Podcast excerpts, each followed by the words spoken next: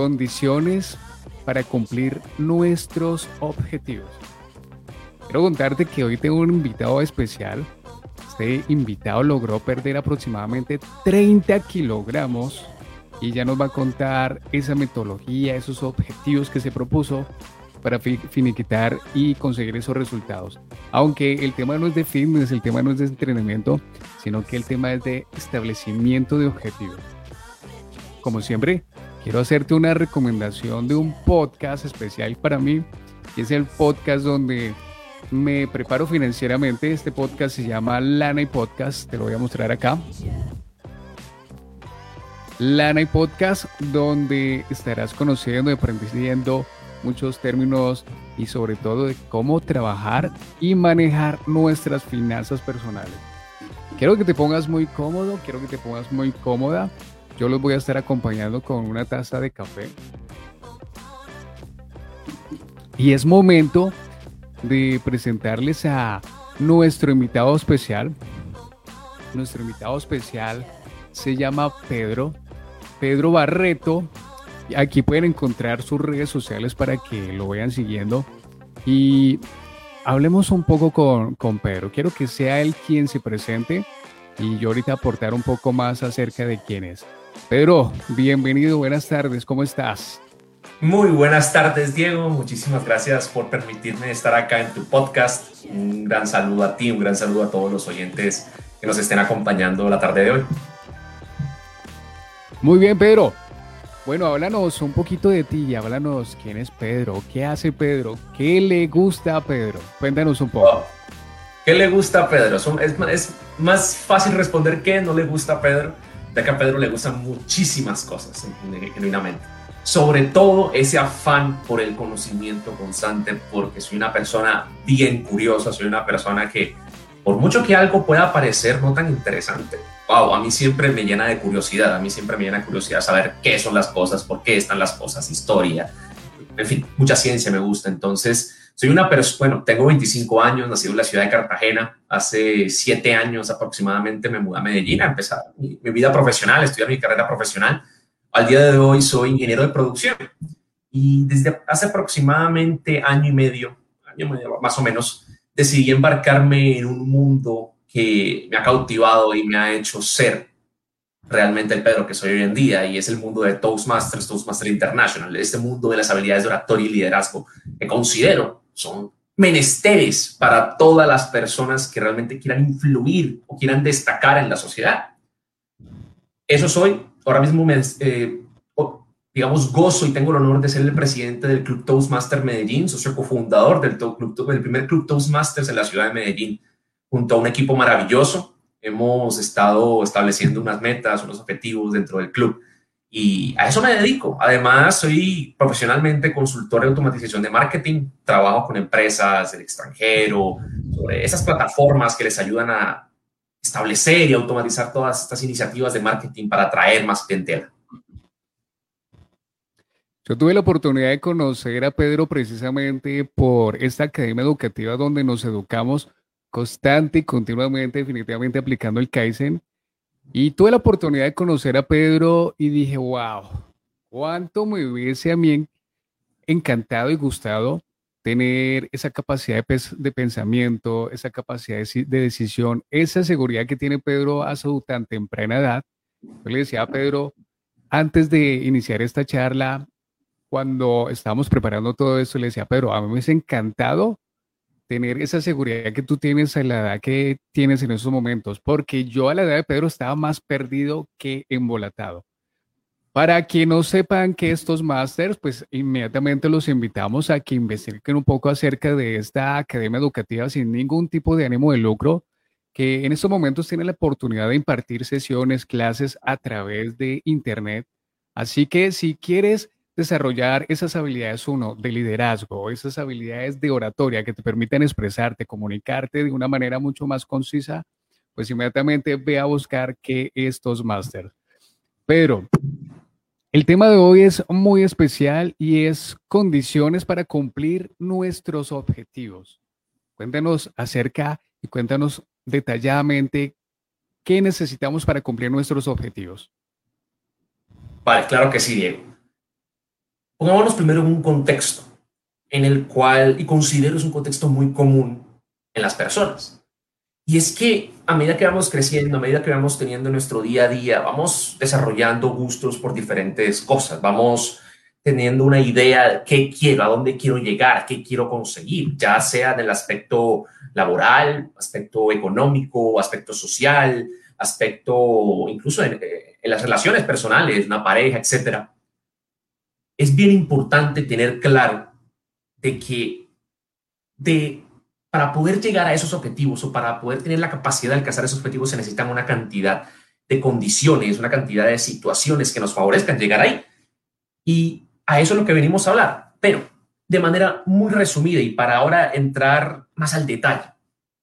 Cuando uno se enfrenta a estas situaciones tiene dos posibilidades. O que esas condiciones para lograr esos objetivos dependan de uno o que no dependan de uno. Cuando, cuando no dependen de uno, realmente es ahí donde uno tiene que tener la suficiente capacidad, opino, por supuesto, de decir no, de decir esto no me va a mortificar, de decir esto realmente, como no depende de mí, yo no tengo que dedicarle mucho tiempo, no tengo que llegar al punto de trasnochar, pensar, matar la cabeza, porque realmente lo que yo haga no va a tener una influencia sobre ese objetivo. Sin embargo, si depende de mí, o depende de un equipo en el cual yo hago parte, es aquí donde esas condiciones o esas actitudes tienen que entrar para lograr esos objetivos. Entonces, ¿cuáles son estas condiciones? Muy sencillo. Sencillo decirlo, pero realmente se necesita tiempo, preparación. Pero esas condiciones, ¿cuáles son? Primero, priorización. Estamos hablando de que el tema de la priorización es muy importante debido a lo que, lo que mencionaba anteriormente, cuando vamos creciendo realmente encontramos gustos por todos lados. Queremos hacer esto, queremos aprender sobre criptomonedas, un tema que está muy de moda. Queremos aprender sobre marketing, queremos aprender sobre historia, queremos aprender sobre ingeniería, queremos aprender sobre fotografía, música, una cantidad de cosas que nos llaman la atención. Y eso está muy bien, eso nos vuelve una persona culta. Sin embargo, cuando yo tengo un objetivo, tengo que tener claro qué es importante para yo decir voy a cumplir ese objetivo. Eso implica de que entre todas las opciones que yo tengo, tengo que descartar aquellas que realmente no están en función de ese objetivo. Encontrarme en esa, o digamos, focalizar mis esfuerzos en esas condiciones que realmente, o esas tareas que realmente me van a llevar a cumplir esos objetivos. Por ejemplo, que hablamos anteriormente, el tema de fitness, el tema de la vida saludable.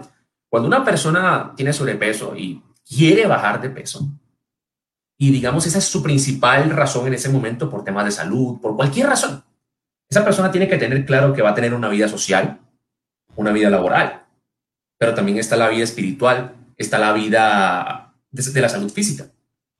Por lo tanto, cuando yo estoy en mi día a día trabajando, cuando estoy en mi día a día en mis labores, con mi familia, con mis amigos, mi pareja, etcétera, pero tengo claro de que mi objetivo es, hey, tengo que bajar de peso o tengo que comer más saludablemente, yo tengo que sacar en ese día siempre una hora, hora y media para yo dedicarle a esa actividad que me va a ayudar en función de ese objetivo. Es decir, yo estoy priorizando esa actividad por encima de otras situaciones que bien podrían hacer, yo bien podría hacer, hacerlas después, podría hacerlas en otro momento. Pero para mí la prioridad es la vida fitness, en ese momento.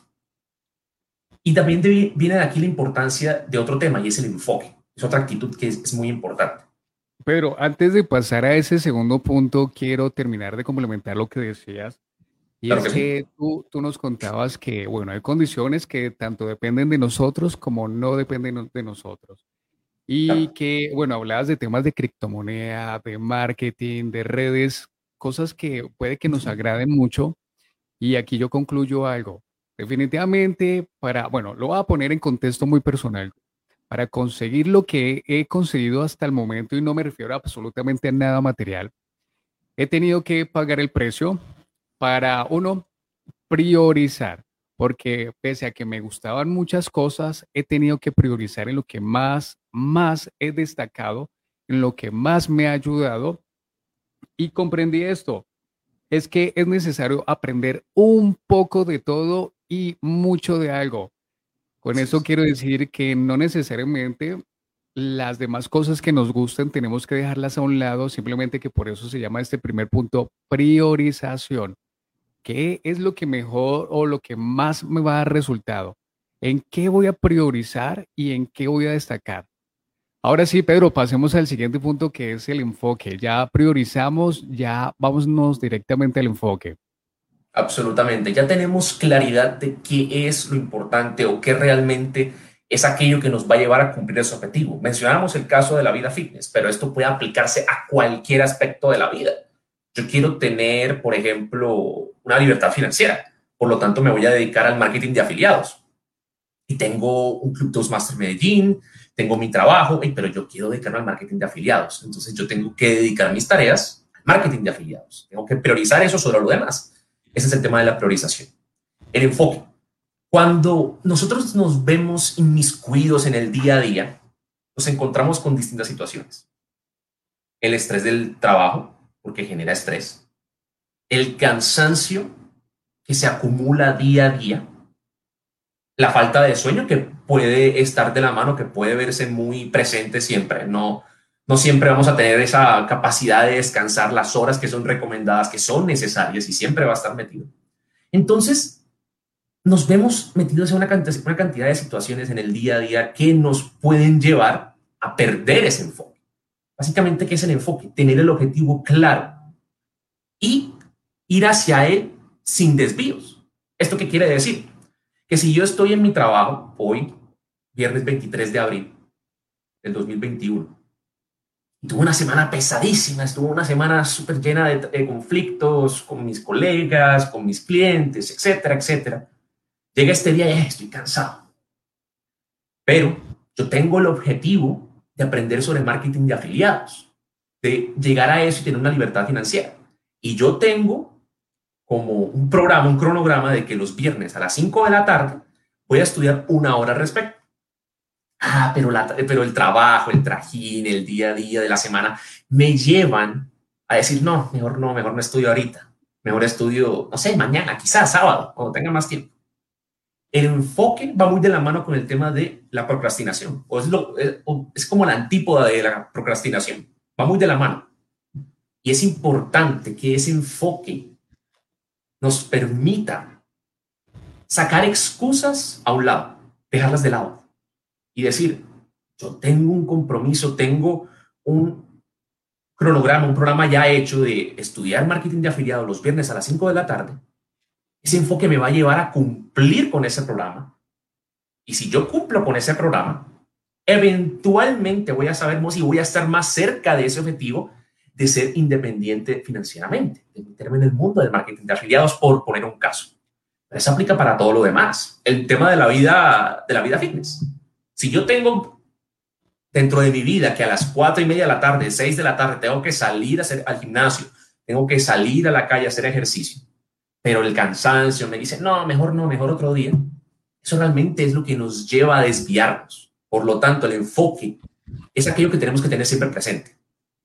Si mi objetivo es este y yo tengo un programa, un cronograma que con tiempo he definido, con tiempo y sudor he definido, cumplir con ese programa, tener ese enfoque es lo que nos va a llevar a llegar a ese objetivo, cumplir ese objetivo. De ahí la importancia del enfoque, de no desviarnos con las situaciones que nos, se nos presentan en el día a día o inclusive, no necesariamente tienen que ser cosas problemáticas. Un amigo me invitó a una clase de música, hey, me gustó, quiero aprender a tocar piano, por ejemplo. Muy interesante, muy chévere.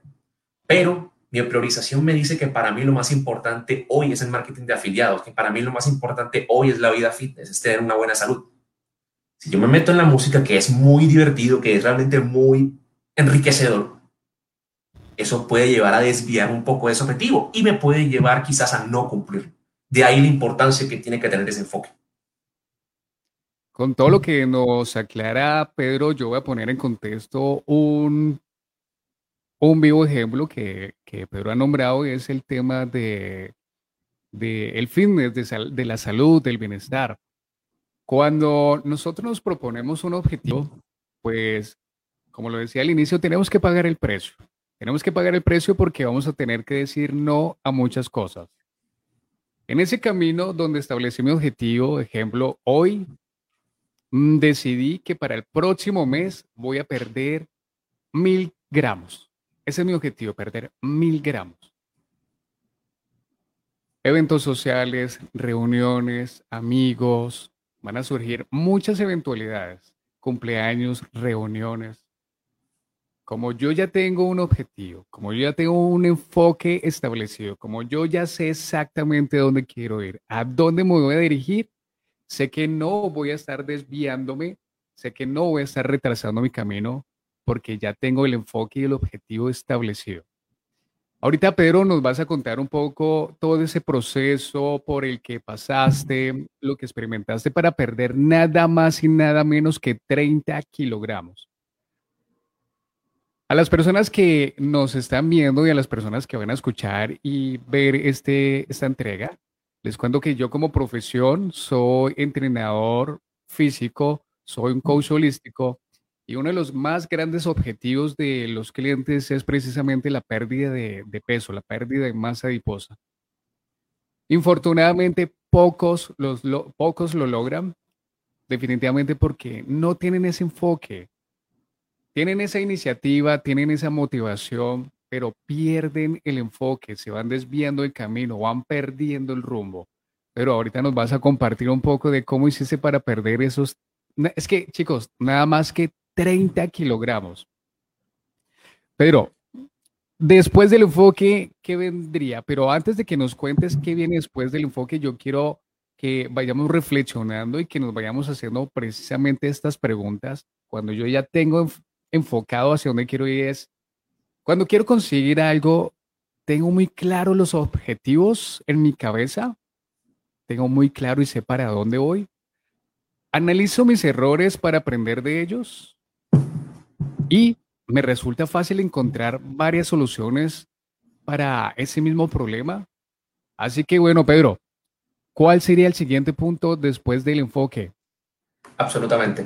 Y antes de ir a ese punto, me gustaría dar una pequeña adición a los dos puntos que ya hemos tocado. Yo considero que, en términos generales, para que uno pueda cumplir cualquier objetivo, y esto va desde dentro, dentro de los cuatro puntos que tocaremos hoy, está el gusto. Me explico. Cuando realmente yo quiero hacer algo, es algo me tiene que gustar. Por lo tanto, si yo voy a hacer algo, tengo una tarea pendiente, tengo que hacer algo, yo tengo que encontrar la manera de que me guste. Por lo tanto, esto nos lleva al siguiente punto, que es el compromiso.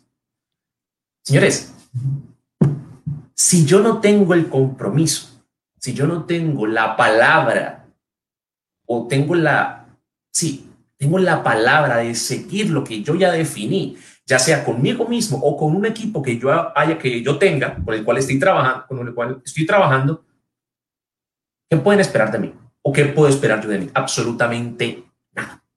Es así. El compromiso que implica. El compromiso implica de que si yo tengo hoy una reunión con unos clientes que me van a, a los cuales les voy a instruir acerca del marketing de afiliados, y de esta manera yo poder empezar un negocio al respecto. Pero no sé, de pronto por el trabajo, en el día a día, por el cansancio, decido cancelar. O porque me llamaron unos amigos para ir a tomar unas cervezas, unas chelas, unas polas, qué tal, qué sé yo. El compromiso implica que si yo ya di mi palabra de hacer algo con unas personas o conmigo mismo, yo tengo que cumplir con esa palabra tengo que cumplir con ese compromiso, valga la redundancia. Si yo no tengo compromiso, si no tengo palabra, créanme que cualquier objetivo se va a volver prácticamente inalcanzable. Es, digamos, el tema más intuitivo que podría, entre los cuatro puede ser el más intuitivo, considero yo. Pero muchas, muchas personas a veces no lo tienen en cuenta. Y esto no solamente aplica a, digamos, los objetivos que uno tiene aplica también, por ejemplo, las relaciones personales.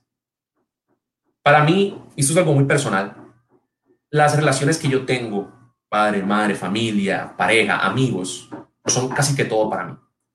Implican personas con las cuales yo voy a contar, personas que significan mucho para mí y que me han resultado o digamos han sido parte de todo este proceso que han hecho a Pedro la persona que es hoy en día. Yo considero que las experiencias son aquello que debemos guardar más allá de lo material. Las experiencias que tenemos en el día a día, en una fiesta, en un viaje, etc. Pero ¿por qué las experiencias son valiosas? Por las personas con las que compartimos esas experiencias. Y por esas razones que esas relaciones son tan importantes. Por lo tanto, si un amigo, me, disculpa, si un amigo me dice, Pedro, te voy a invitar a mi cumpleaños, por favor, puedes venir, o sea, ya me, invita. Esa persona está contando conmigo. Puede que yo en ese día, yo no pueda por algún tema físico o algún, lo que sea, pero si yo esa persona en el momento que me digo, hey, te invito a mi cumpleaños, le digo, claro que sí, ahí estaré, yo ya le estoy dando mi palabra a esa persona, yo ya estoy adquiriendo un compromiso con esa persona. Esa persona está contando conmigo. Y yo lo que menos puedo hacer es corresponderle como es debido. Ciertamente, si es fisiológicamente posible, es decir, si, no pasa nada adverso, si no estás enfermo, si no sufriste algún tipo de accidente que te, que te impida físicamente estar con esa persona. A eso voy. Y aún así, si no puedes, lo más delicado del mundo, saber que estás con él, con esa persona, pero en el momento físicamente no puedes. Pero es, yo le doy mi palabra, esa persona cuenta conmigo, lo que menos puedo hacer es corresponderle. Y de esa manera, se van generando relaciones, uno las va cultivando y de esa manera es que las relaciones perduran en la vida. De esa manera es que los amigos perduran, las parejas perduran, la familia perdura. Por eso opino que el compromiso es tan necesario como lo demás, pero a veces hasta más, porque es la palabra de uno. qué bello, Pedro, porque en ese compromiso que tú nos comentas está encerrado una cantidad de valores está encerrada una cantidad de virtudes que hacen que ese compromiso tenga repercusiones con las demás personas. Yo soy cumplido, yo soy honesto, yo entrego todo lo mejor de mí, sea familiares, sea amigos, sea empresa, sea la persona que a lo mejor se acerque a mí para solicitarme un consejo, alguna sugerencia. Yo tengo ese compromiso con esa persona y no solamente con esa persona y con ellos, sino conmigo también. El Kaizen es precisamente esto. El Kaizen es la mejora constante y continua, algo que se implementó inicialmente en las fábricas de Japón, pero que se convirtió en una filosofía japonesa donde las personas también buscan la mejora constante y continua, tanto en su desarrollo personal, en sus relaciones con amigos, familiares, empresa, empleados, con la sociedad, en todo momento podemos estar aplicando el Kaizen. ¿Cómo puedo yo mejorar? ¿Cómo puedo yo mejorar y contribuir mucho más a alguna persona, a mi familiar, a mi pareja? ¿Cómo puedo ir yo mejorando como, como persona para que precisamente se convierta en ese compromiso? Un compromiso, Pedro, que, como te decía, encierra demasiados valores y que infortunadamente en la cultura latinoamericana muchos de esos valores se pierden y especialmente el compromiso como latinoamericanos, me, cuesta, me cuesta incluirme, pero voy a incluirme porque finalmente soy latinoamericano y como latinoamericanos tendemos, uno, acudir a las excusas, a las justificaciones. Es que había mucho trancón, por eso llegué tarde. Mira, si tú sabes que hay demasiado trancón, ¿por qué no te tomas 30 minutos antes para salir? Si ya sabes que definitivamente el caos de la ciudad no va a cambiar, pero tú sí puedes cambiar con una actitud de compromiso, saliendo 30 minutos antes. O esas citas que programan y que cancelan a los 5 o 10 minutos. Mira, porque no te comprometiste y cancelaste con anterioridad. Mi hijo mayor estaba leyendo un libro y me comentaba la vez pasada, papá, es que los japoneses hacen lo siguiente los japoneses cuando tienen un compromiso y tienen que cancelarlo, lo cancelan una semana antes. Ese es un compromiso muy importante y como te decía Pedro, que conlleva demasiados valores y demasiadas virtudes. Absolutamente. Pedro, bueno. Es total. Cuéntame. No, lo que quería, eh, un, un poco el complemento al tema del compromiso, y es una anécdota que tuve en mi época de la universidad. Ciertamente los estudiantes llegamos a la hora que tengamos, por ejemplo, en la Universidad de AFIT nos dicen que uno tiene el derecho a ir, sin embargo, si uno quiere no va, pero si uno va tiene que cumplir con unas normas, eso implica llegar temprano y si el profesor quiere no lo deja entrar, eso es algo que se ve mucho allá. Sin embargo, no todos son así. Hay muchos, eh, muchos profesores que si llega tarde, pues llegó tarde, no pasa nada.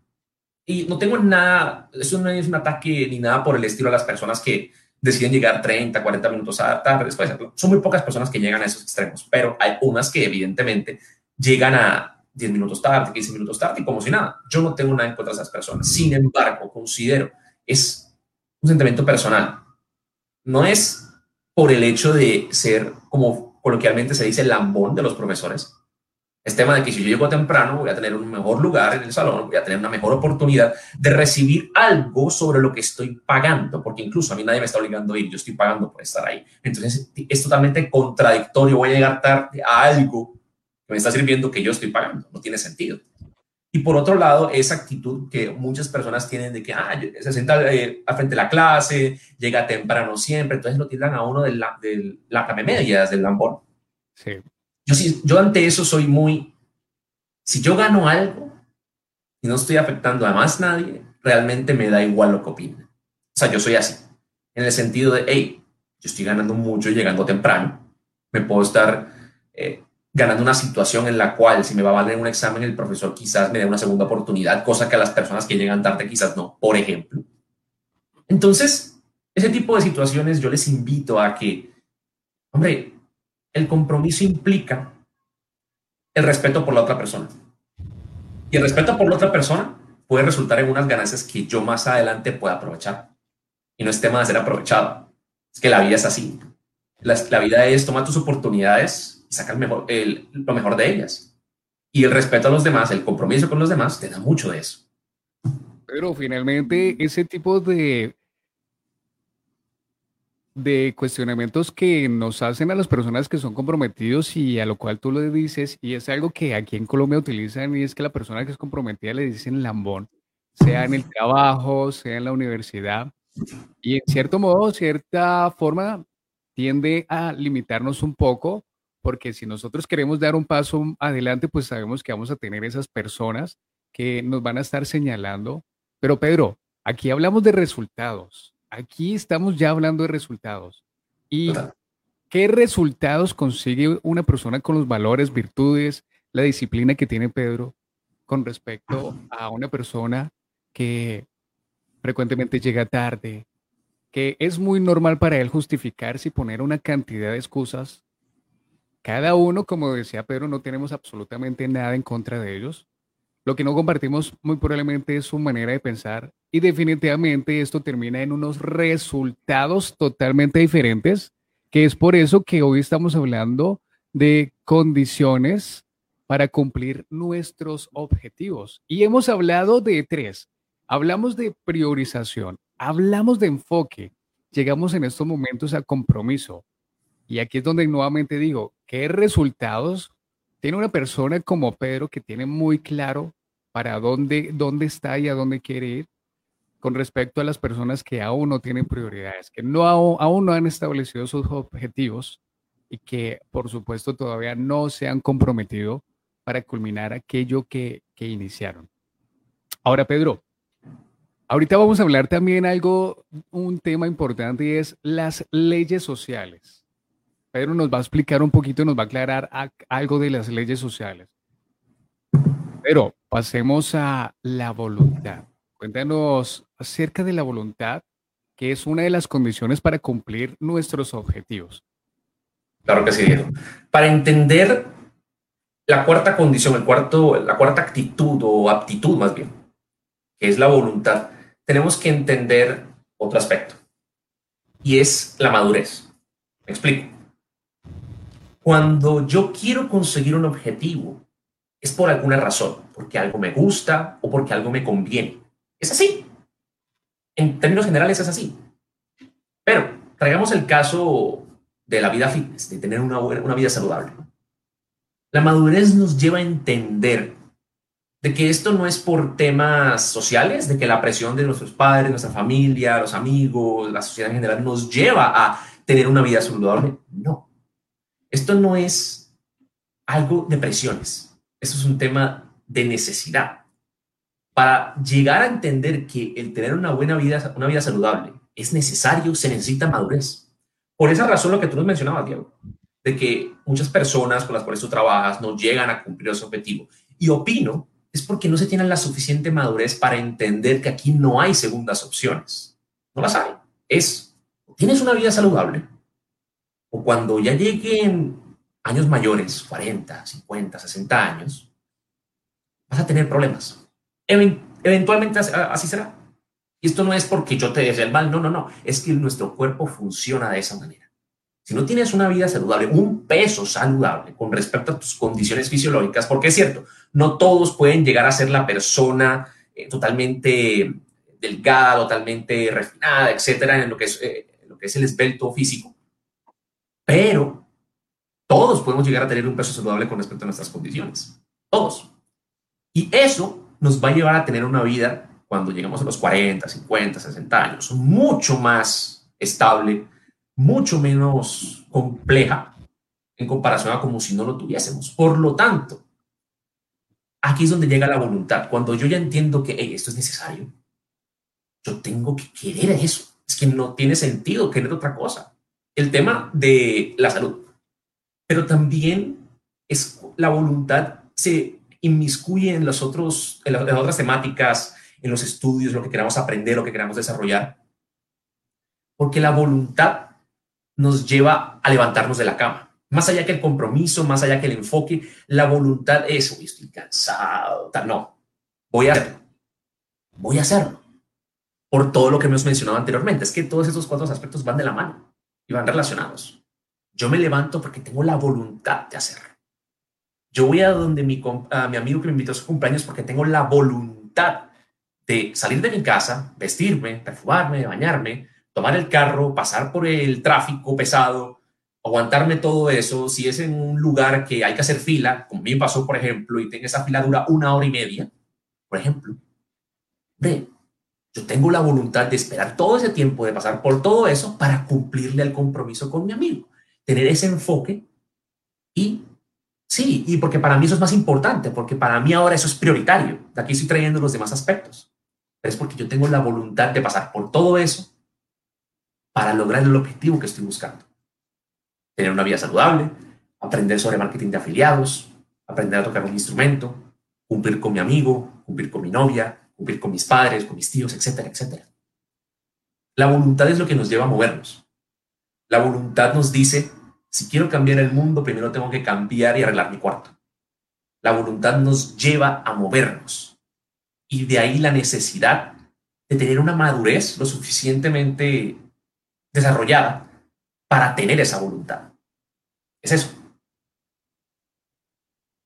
Pedro, eres un vivo ejemplo del Kaizen, eres un vivo ejemplo de la mejora constante y como lo mencionaba en el punto anterior, en la búsqueda de ser mejor amigo, hijo, empleado, emprendedor, el rol que estemos eh, en el, que, en el cual nos estemos eh, estemos interactuando en el momento. Aprovechando que hablas de todo el tema de salud, del bienestar, y hoy siendo 23 de abril, Día Internacional del Libro, quiero recomendar un tema que va muy acorde y un libro muy especial que va muy acorde con todo lo que estás diciendo, Pedro. Se llama El Milagro Antiestrés. Es un libro que realmente me estoy leyendo hace no más de una semana del doctor Carlos Jaramillo, un colombiano invito a todas las personas que tengan la oportunidad y le dediquen lectura a este libro. Voy 60 páginas y es de los doctores que más voy a recomendar en toda mi vida. Pedro, ahora hablemos un poquito de las leyes sociales. ¿Qué mm. es esto de las leyes sociales? Pero antes de que empezamos a hablar de las leyes sociales, cuéntanos cómo lograste perder esos 30 kilogramos. Sabemos perfectamente que aplicaste todos estos pasos. Sabemos perfectamente que iniciaste con, uno, la priorización. Como entrenador, puedo decir que lo primero que se estableció, Pedro, fue, ok, me encuentro en este peso, así que tomé la decisión de proyectarme a seis meses y perder esta cantidad de kilogramos. Enfoque, Sé muy bien, Pedro, que tuviste que decirle no a, comidas no muy saludables, pero que en lo personal son deliciosas. refiriéndome a hamburguesas, pizzas y un montón de comida chatarra. Sé que además tuviste el compromiso y que independientemente, Pedro, hubieses estado cansado, hubieses estado agotado, hubieses estado sin ánimos, Pedro, te levantabas a moverte, te levantabas a ejercitarte. Y que además tuviste esa voluntad desde el primer día hasta el último día para culminar tu objetivo. Cuéntanos un poquito cómo Pedro perdió 30 kilogramos. Claro que sí, Diego. Todo comienza con lo que mencioné antes de la madurez. Muchas personas a veces me dicen, eh, tú eres muy maduro, parece que fueses mayor cuando hablas tal. Eso muchas personas me lo dicen. Inclusive cuando estábamos hablando, creo que tú me comentaste algo parecido. Es, comencé, vamos a ponernos fechas. Todo comenzó en diciembre del año 2018. Es ahí cuando yo golpeo con la vida y me doy cuenta, hey, eso tiene que cambiar Llega un peso aproximado de 127 kilos. Se dice, no pasa nada. Muchas personas entienden que eso es un peso bastante grande, eh, elevado, muy por encima del promedio. Yo soy una persona que toda la vida ha sido grande, sin embargo, esos niveles ya son totalmente, pues no son extremo como si se han visto en muchos casos, por ejemplo, del lado de los Estados Unidos, que vemos casos, sí, mucho peores, pero sí es un caso bastante extremo. Llegamos, yo llegué a entender, mira, eso ya no es saludable. Y sobre todo porque me pasó una situación, yo estaba en un intercambio académico en, la, en, España, estaba estudiando allá seis meses, y pasó algo que fue, me lesioné la rodilla. La rodilla me la lesionó, eh, entró a temas de recuperación, fisioterapia y tal, pero el médico me dice, mira, lo primero es que bajes de peso, porque realmente la rodilla tuya está sosteniendo ese peso. Y por mucho que mejore la rodilla o inclusive una posible cirugía y demás, ella se va a resentir a medida que vayas teniendo ese peso por encima. Por lo tanto, eso es lo primero. Lo demás viene por añadidura y te podrá ayudar, pero eso es lo primero. Listo. Yo luego comienzo mi práctica profesional. Una práctica profesional donde estoy de las 10 horas que uno está en un trabajo, en una oficina, 70%, eh, 75% sentado en una mesa. Y esa, ese sedentarismo diario me llevó también a tener problemas de la rodilla, que me doliera más, este tipo de situaciones. Hombre, yo llego al diciembre del 2018 totalmente, digamos, con la concepción de la idea de que ya no es por ser bonito, ya no es porque mis padres, porque no, es que necesito hacerlo. Por lo tanto, yo voy a donde mis padres le digo, mira, quiero, quiero hacer esto. Inclusive les había dado la propuesta de una cirugía. Esta es la primera vez que digo esto de manera eh, pública. Yo claro, menciono esto. Y no eres la única persona porque por lo general se tiende a buscar el camino más fácil, el camino más sencillo. Claro. Entonces, yo pongo sobre la, mesa esa posibilidad. Sin embargo, para mí nunca fue fácil porque yo soy una persona con orgullo. No que me hace creerme más que los demás, pero me me hago, me hago sentir mejor cuando sé que puedo lograr grandes cosas y sé que soy capaz de ello.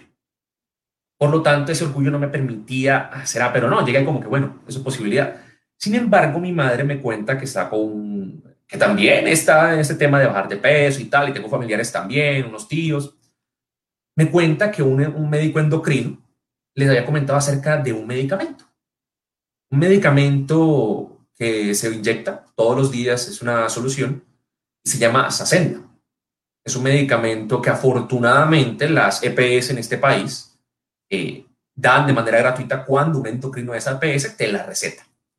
En ese momento, yo voy a donde el médico, que también estaba atendiendo a mi, mamá y a mis tíos, y me ve me dice, mira, si es necesario, vamos a probar esa medicina. Y digo, bueno, la cirugía no vamos a intentar con esto. Porque ya había escuchado de personas que llegaron incluso a niveles de peso mucho mayores que yo, y que ese medicamento les funcionó. Vamos a intentarlo, no perdemos absolutamente nada, ¿cierto?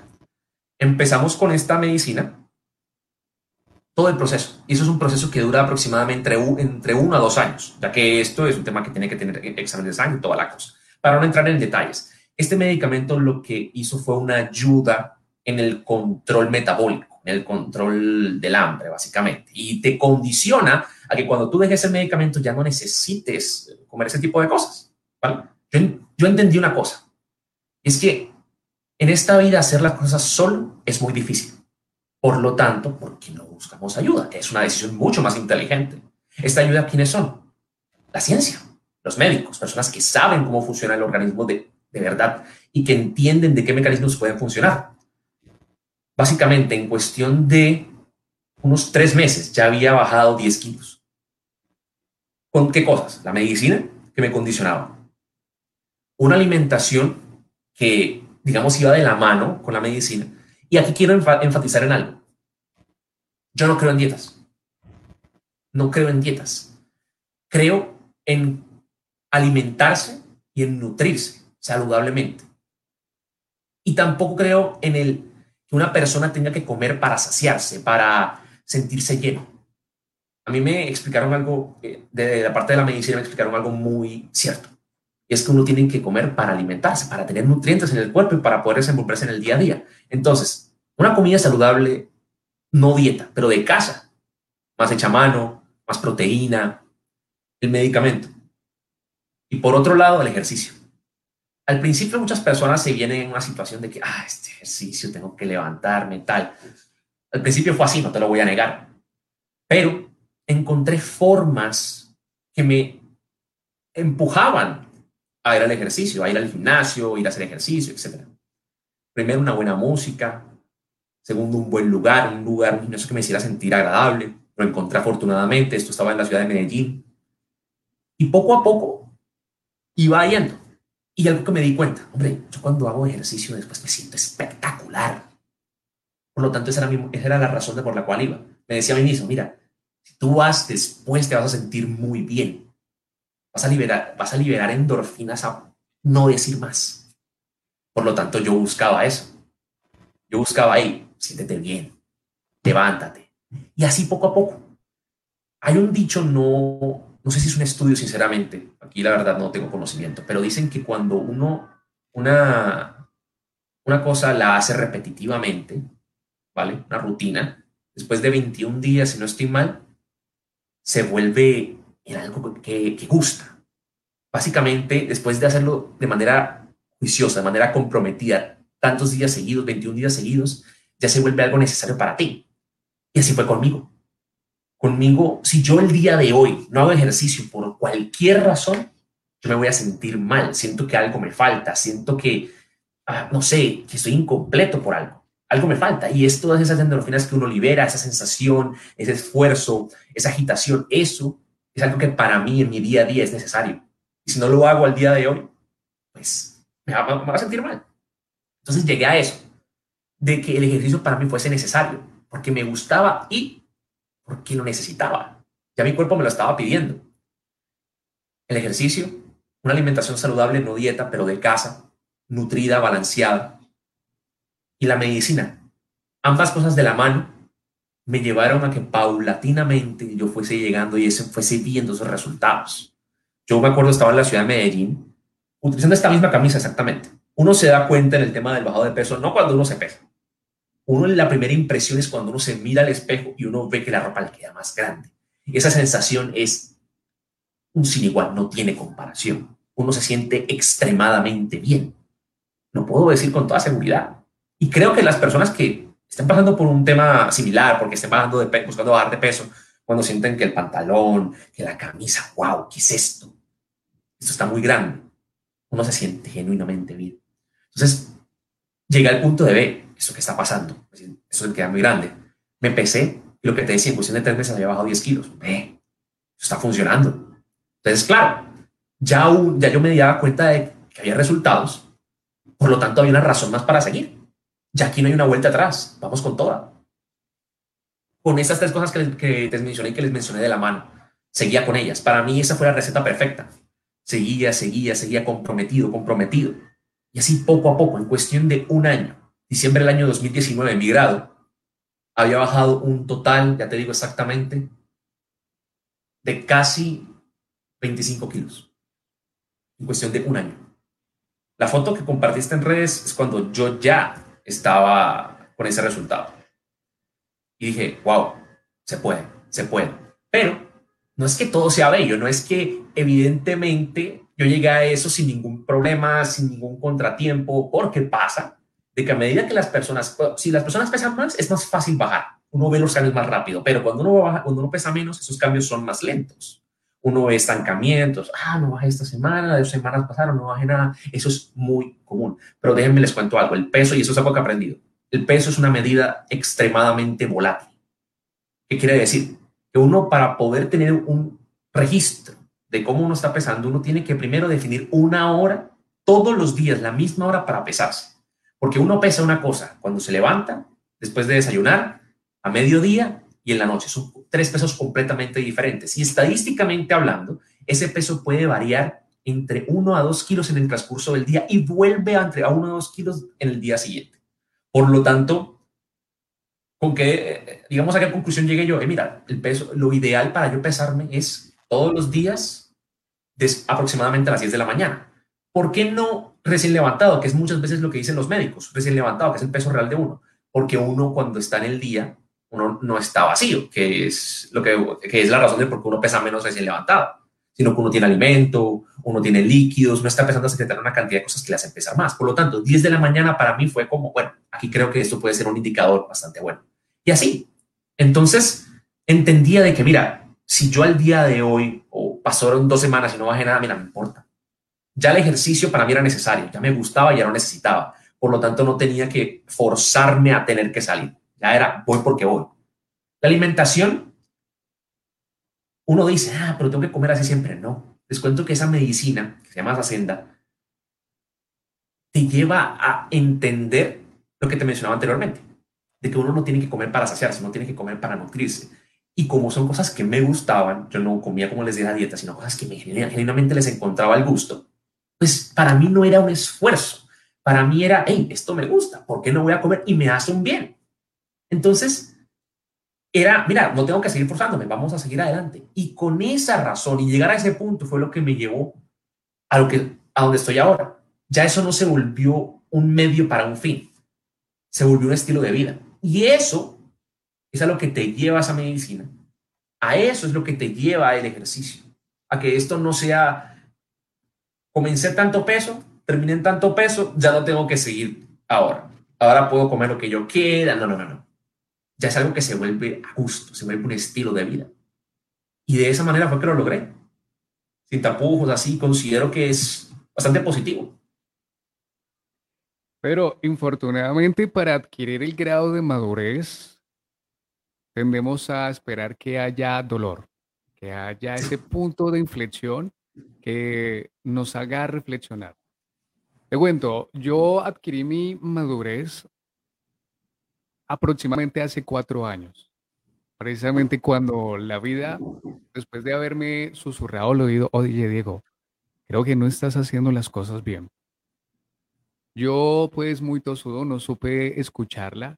Y la vida me volvió a decir, esta vez con un tono de voz mucho más, mucho más alto. Diego, no estás haciendo las cosas bien. Hice que el mensaje pasara por acá y saliera inmediatamente por acá. Hasta que la vida me tomó y me pegó una zarandeada, Pedro, que me hizo reaccionar y darme cuenta de lo que había conseguido a través de mis malas decisiones, de los hábitos que llevaba anteriormente. E infortunadamente llega ese punto de inflexión que nos hace madurar. Y Pedro, como te decía, algo que admiro de ti es que tienes un nivel de madurez bastante elevado a una edad tan temprana. Y por lo general digo que agradezco que esto que me sucedió no me sucedió 10 años después, sino que me sucedió en el momento preciso y el momento justo. Todo el proceso por el cual tuvo que pasar Pedro acerca de una dieta, que la dieta se ha malentendido. Finalmente una dieta no significa dejar de comer y dejar de disfrutar lo que nos gusta.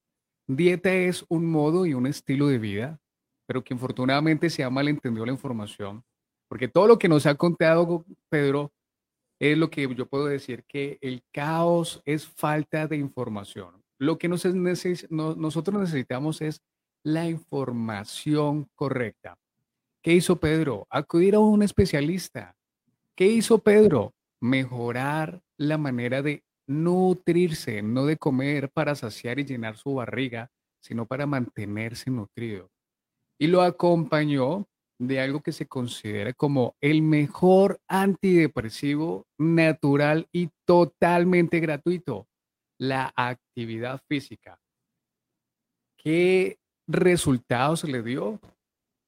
Una reducción de 25 kilogramos que le sobraban al, al cuerpo de Pedro.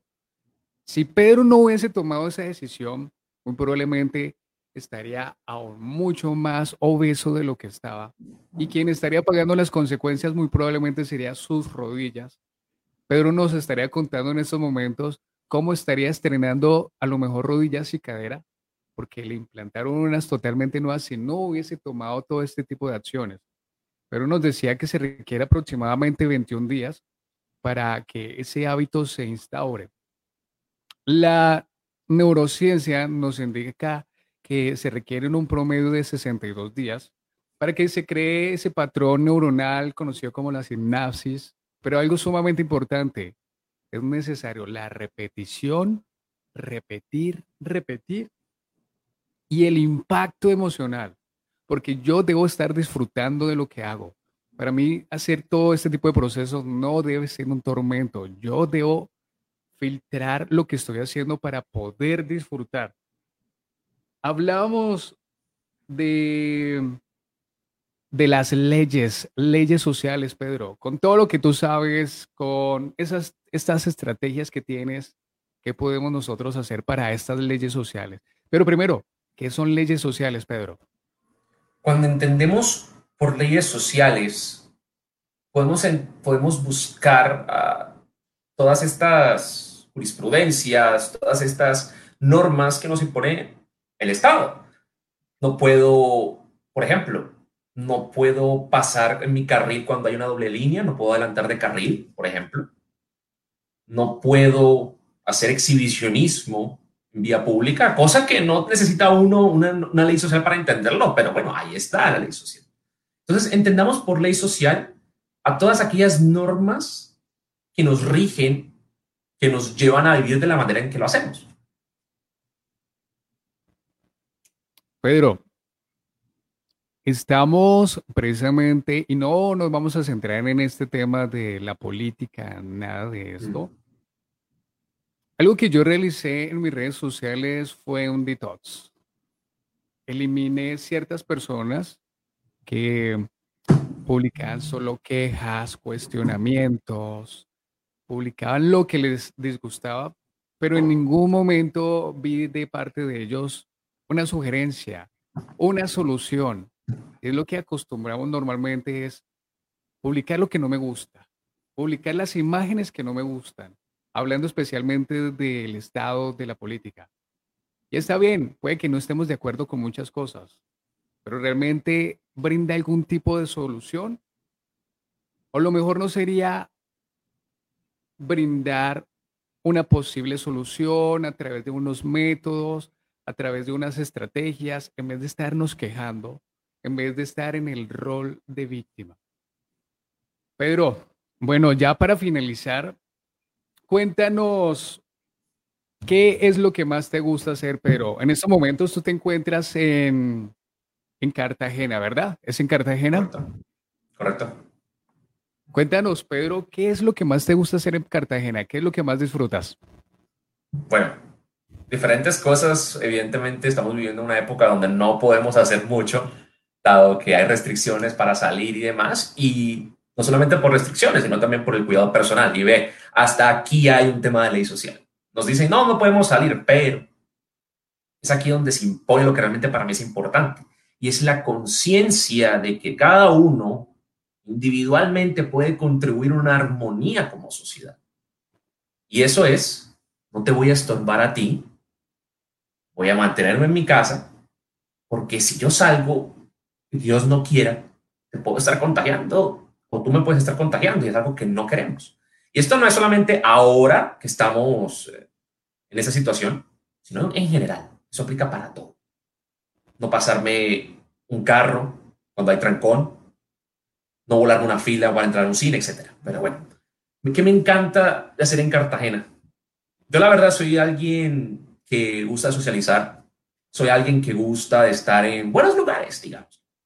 Entonces existen estos bares, digamos, que están encima de las murallas de Cartagena, la ciudad murallada, por ejemplo, el Baluarte de San Javier, que queda enfrente al Hotel Santa Clara, es un muy buen lugar para estar con amigos, familiares, charlar, tomar una piña colada, una soda, etc. Entonces, esas, esas sensaciones me gustan.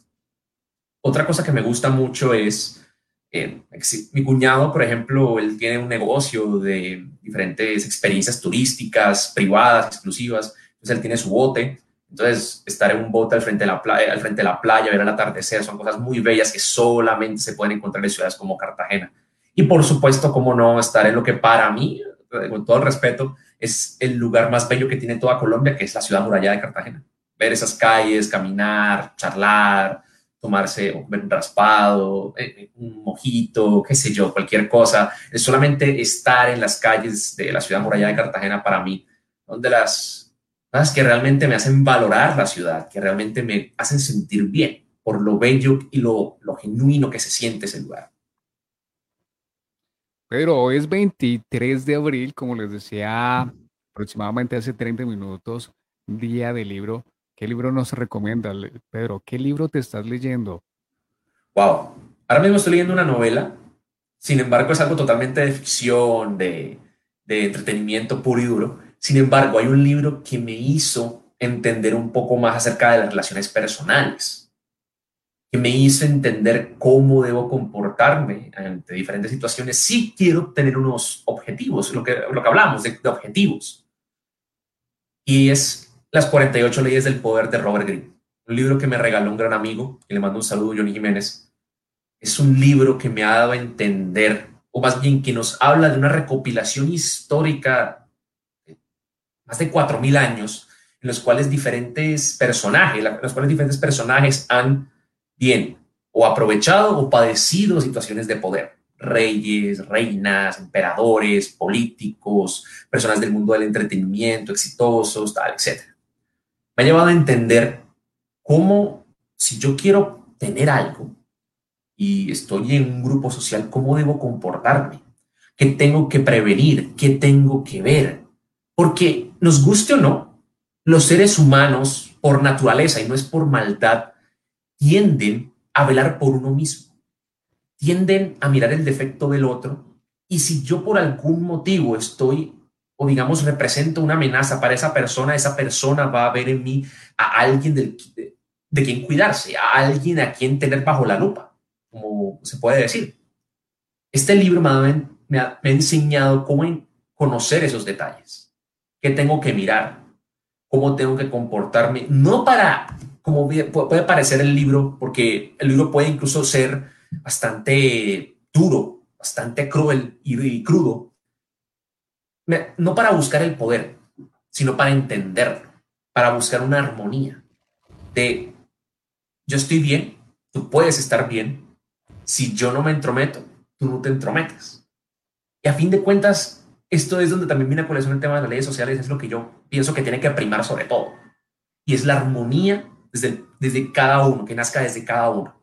De, pues podemos hablar, podemos respetarnos, si todo sale bien, inclusive podemos llegar a ser amigos, podemos ser pareja, en, caso, en diferentes casos. Pero esa armonía se concibe, se concibe con el entendimiento de las relaciones personales y esas situaciones donde el poder está en juego donde hay un forcejeo que es muy natural. Y este libro, Las 48 leyes del poder de, Robert Greene, lo detalla de una manera bien interesante y de una manera a veces jocosa, a mí me parece muy jocosa, pero que a algunas personas les puede parecer ruin, cruel, cruda. A mí me parece que, bueno, es entretenido a veces leer ese tipo de cosas y recomiendo para toda aquella persona que busque entender esas relaciones. Aportando lo que acabas de decir con este libro, que te soy sincero, aún no ha llegado el momento de leerlo. Muy probablemente estará entre la lista de, libros pendientes. Quiero también aportar un libro que cuando lo leí me pasó exactamente lo mismo que acaba de contar Pedro. Esa conexión, esa comprensión de, wow, ¿cómo así que yo con estos pequeños detalles puedo influir sobre las personas, aportar valor sobre las personas? y hacer que esa persona que se acercó a mí se vaya más feliz de lo que llegó. Es un libro que, como bien lo dice, debería ser leído en todas las escuelas y es el libro de Dale Carnegie, cómo influenciar sobre las personas y hacer amigos. Esto es un manual de el comportamiento, lo mínimo que debemos hacer nosotros como personas. Pero ya para finalizar, cuéntame, ¿escuchas podcast? Ahora mismo no, no estoy, no soy un oyente hábito de podcast, la verdad. Eh, me recomendaron uno recientemente sobre Tony Robbins. Él hizo unos eventos en vivo, unos webinars donde se hablaba de, se llamaba Unleash the Power Within, desatando ese poder interno. Me contaron que los va a lanzar en podcast y tal, como que deberías escucharlos. Y la verdad, ese sí me llamó mucho la atención, tuve la oportunidad de escuchar uno, me gustó, me sentí que es bastante importante. Pero para decirte que soy una persona avida, oyente de podcast, no. Sin embargo, hay otro que te mencioné la otra vez, y es este del Molusco, un podcast de música que habla, pues él es puertorriqueño, entonces habla más de música urbana, reggaetón y tal, pero genuinamente habla sobre diferentes cosas, música latina, música popular, rock, y a veces trae invitados, interesantes artistas, contenido que puede llegar a ser muy interesante, escucho ese. Pero no necesariamente todo tiene que ser educativo, también está el contenido de entretenimiento como el podcast que nos acaba de mencionar Pedro de música. Pero Solo me resta decirte que te agradezco, tal cual como le digo a todos mis invitados.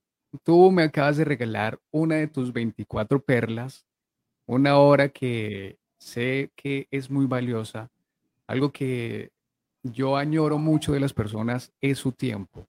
Tú me diste una hora, nos diste una hora para compartir todo lo que todo lo que sabes, cómo has conseguido los objetivos, cómo eres la persona que eres a una edad tan temprana. Así que Pedro, te quedamos muy agradecidos y esperemos a futuro volver a escucharnos, volver a vernos, volver a hablar un muy buen rato acerca de muchos temas que realmente tenemos por hablar. Diego, muchísimas gracias a ti por este espacio.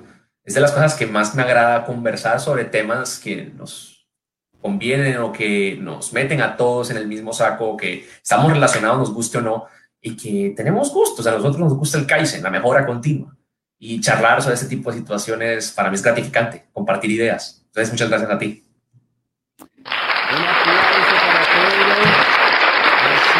muchas gracias a ustedes también por haber estado conectados, escuchándonos, estén donde estén, nos hayan visto por redes sociales, por YouTube, que ya pueden encontrar el canal de Kaizenear para que puedan ver las charlas en vivo. Y también, pues, por supuesto, pueden encontrarlo en las plataformas de podcast favorito, Spotify, en Apple Podcast, donde quieran escucharnos.